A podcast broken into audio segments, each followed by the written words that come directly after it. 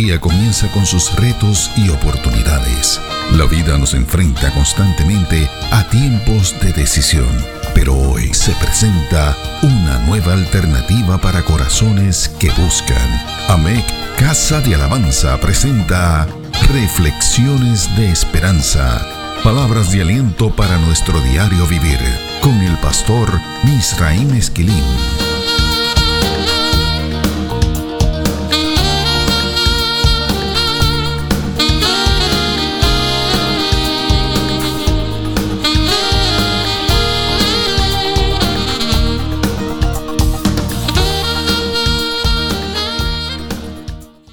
Recibe bendiciones del Señor. Las reflexiones más recientes nos han permitido concluir que los últimos versos del Salmo 91, los versos del 14 al 16, no se limitan a comunicarnos las ocho bendiciones que el Señor tiene para aquellos que buscan su rostro. Sabemos que ese salmo dice que los creyentes que han escogido al Señor como esperanza y castillo, que confían en Él, reciben esas bendiciones. No obstante, hay otro mensaje que esos versos comunican, los versos 14 al 16 de este salmo describen las características de aquellos que habitan al abrigo del Altísimo y que moran bajo la sombra del Omnipotente. Escuchemos esos versos una vez más. Por cuanto en mí ha puesto su amor, yo también lo libraré. Le pondré en alto, por cuanto ha conocido mi nombre. Me invocará y yo le responderé. Con él estaré yo en la angustia, lo libraré y le glorificaré lo saciaré de larga vida y le mostraré mi salvación. Las reflexiones anteriores nos han provisto la oportunidad de identificar seis de estas características. Estas son, son creyentes que aman a Dios, verso 14. Son creyentes que conocen quién es Dios, verso 14. Son creyentes que poseen una vida de oración eficaz, dependencia absoluta de Dios, verso 15. Son creyentes que saben que el Señor les acompaña en medio de los procesos que producen angustia. Verso 15. Son creyentes liberados, vestidos, adiestrados para recibir y seguir instrucciones celestiales. Verso 15. Son creyentes que Dios honra y que exhibe como hijos en los cuales Él tiene contentamiento. Verso 15. La Biblia dice que los creyentes en los que Dios tiene contentamiento son amados por Él son hijos amados. Estos son creyentes en los que se cumple la promesa que nos hizo Jesús nuestro Señor y Salvador. En Juan capítulo 14 y verso 24 leemos lo siguiente. El que tiene mis mandamientos y los guarda, ese es el que me ama. Y el que me ama será amado por mi Padre, y yo le amaré y me manifestaré a él.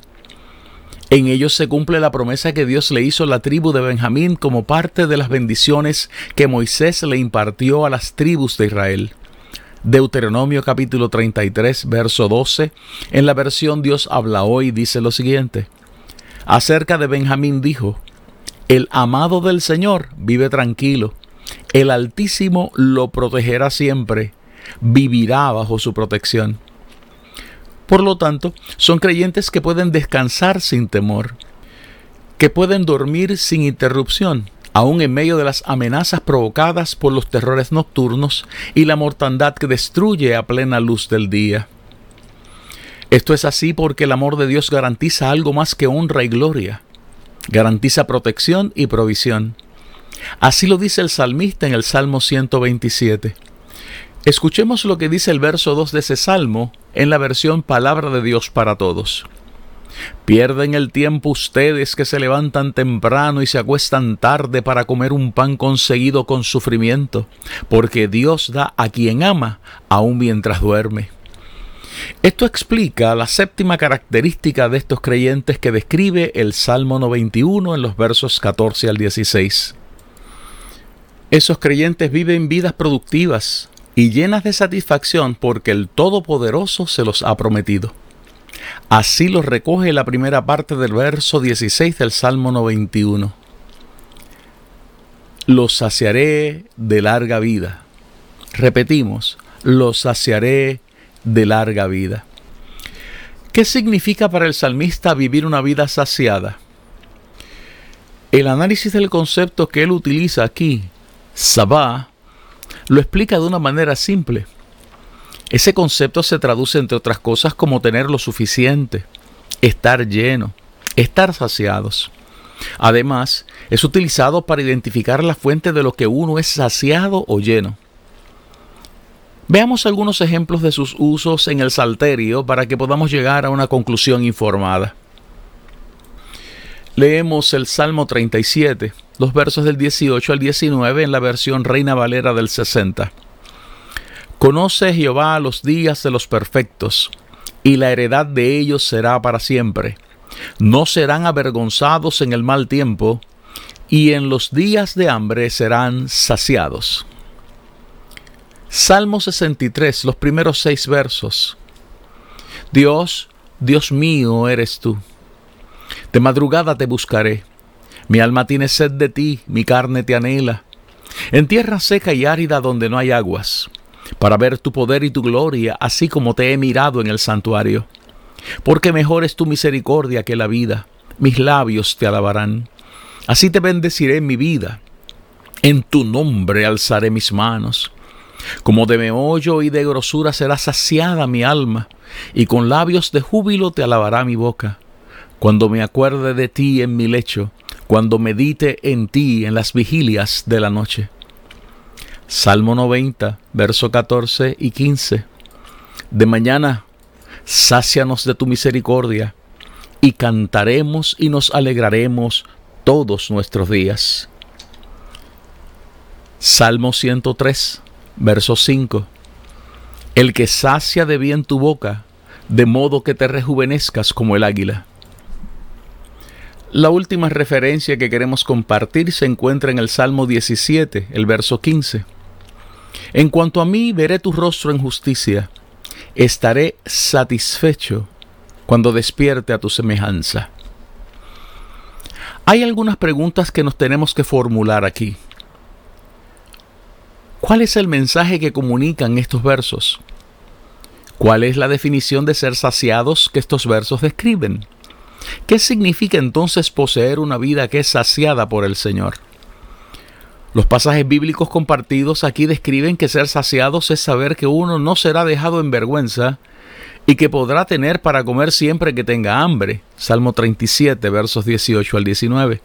Estos pasajes bíblicos dicen que ser saciados está amarrado a las experiencias que tenemos con el poder, con la gloria y con la misericordia de Dios particularmente cuando andamos en tierras secas y áridas.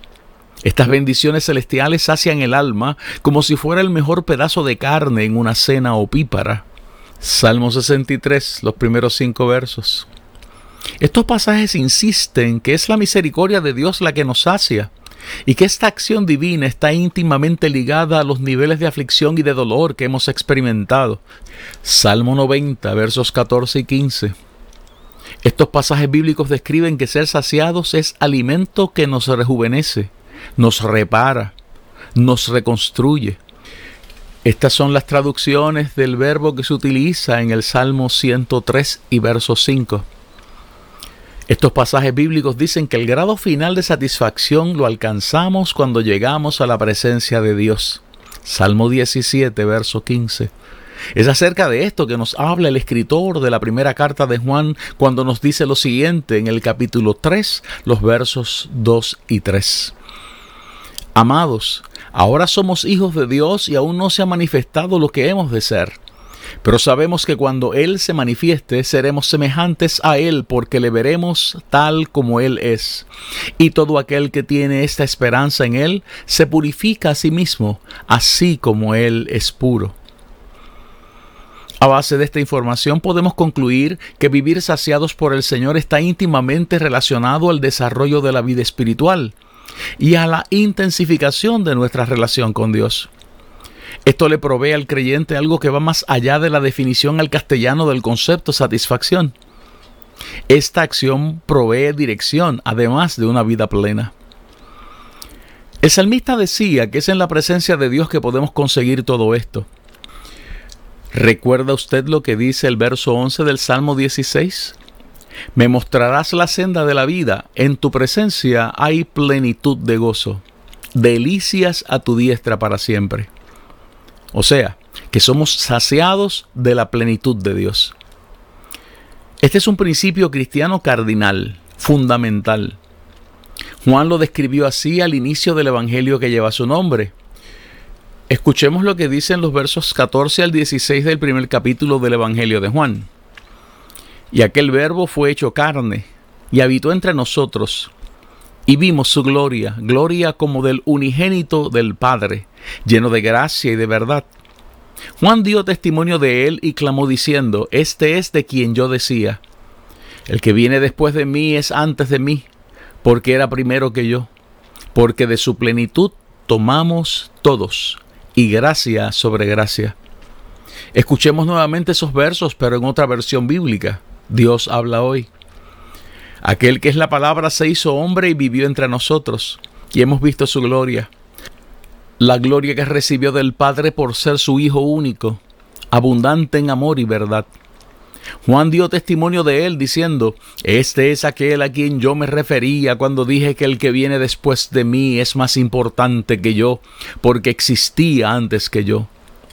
De su abundancia todos hemos recibido un don en vez de otro. Ese pleroma que se describe aquí, el pleroma griego, esa plenitud, esto define algo que está lleno, que rebosa, Además, describe aquello que llena ese espacio y el carácter de lo completo que este proceso produce. Esto explica por qué es que el apóstol Pablo le insiste a la iglesia que necesitamos ser llenos de toda la plenitud de Dios y que esto tiene que ser el producto de conocer el amor de Cristo. Refiérase al verso 19 del primer capítulo de la carta a la iglesia que estaba en Éfeso para que pueda comprobar esto. Observemos en ese pasaje que acabamos de citar que Pablo no dice en esa carta que hemos sido llenos, sino que Él está orando de rodillas para que seamos llenos de esa plenitud. Así lo dice el verso 14 del capítulo 1 de la carta a la iglesia en Éfeso. Para que seamos llenos de esa plenitud se requiere orar de rodillas. O sea, que la presencia de Cristo es la plenitud de Dios. Y es esta llenura la que nos hace plenos. O como dice el verso 16 del Salmo 91, saciados. Esto también explica por qué es que el apóstol Pablo puede definir que la iglesia es la plenitud de Cristo, porque ella está llena de aquel que completa y llena todas las cosas con su presencia.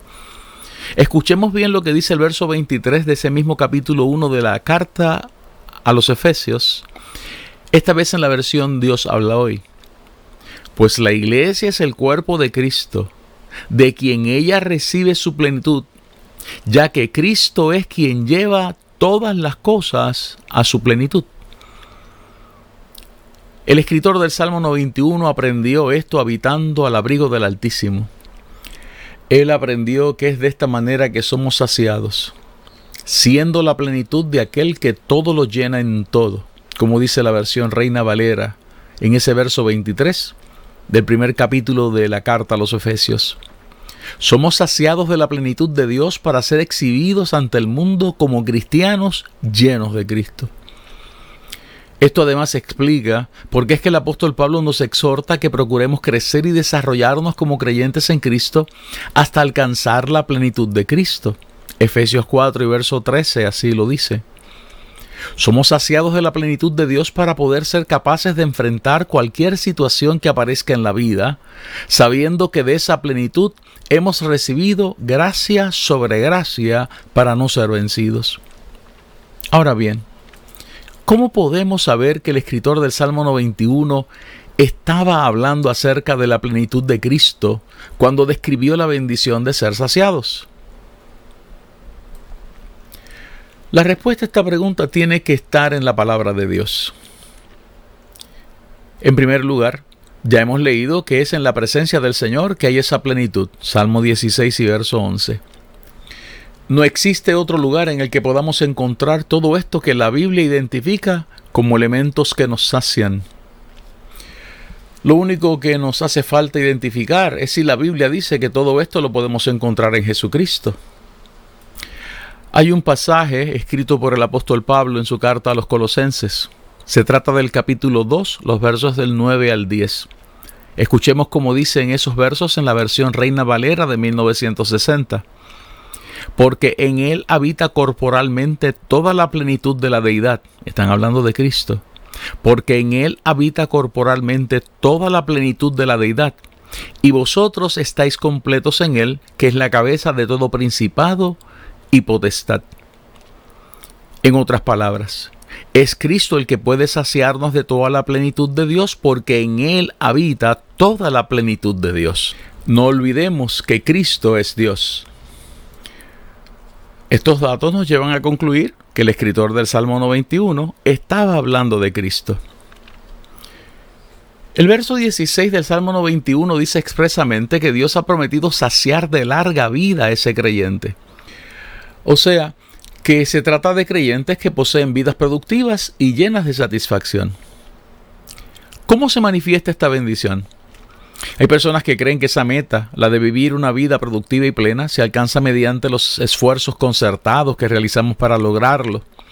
Algunas personas nos hablan de la vida plena como un camino sinuoso, con subidas y bajadas, rectas y curvas, desafíos y circunstancias adversas. Otros enumeran los elementos claves para conseguirlo. Ellos nos hablan de la capacidad para entender cada circunstancia como una oportunidad única de crecimiento. Nos hablan de aprender a disfrutar y valorar cada momento como único y especial y no permitir que nuestros miedos controlen nuestro futuro.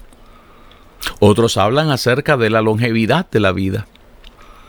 No nos equivocamos al decir que todos estos consejos son muy buenos. Hablar del valor de la meditación, el análisis del presente, compartir con nuestros seres queridos, valorar los que tenemos, todo esto es muy importante. Sin embargo, la Biblia dice que el amor de Dios se manifiesta plenamente en la vida del que obedece su palabra. De este modo sabemos que estamos unidos a Él, y el que afirma que permanece en Él debe vivir como Él vivió. Estamos parafraseando Primera de Juan capítulo 2 los versos del 5 al 6 en la nueva versión internacional. En otras palabras, si nos dejamos llenar del amor de Dios, seremos llenos de la plenitud de Dios en Cristo y la conducta de Cristo emanará de forma espontánea de nuestro interior. Es por esto que el escritor del Salmo 91 nos dice en el verso 16 que una de las bendiciones que el Señor tiene para aquellos que habitan al abrigo del Altísimo es que serán saciados con una vida productiva, plena y efectiva. La Biblia dice que Cristo vino para que tengamos y disfrutemos lo que la Biblia describe como la vida abundante. Juan 10:10. 10. Esa es la vida productiva con la que somos saciados. Preguntamos, ¿qué elementos constituyen esa vida abundante, plena, larga y efectiva? En primer lugar, el amor de Dios. Juan 3:16, Juan 15 y verso 9. Su perdón, primera de Juan 1, verso 9.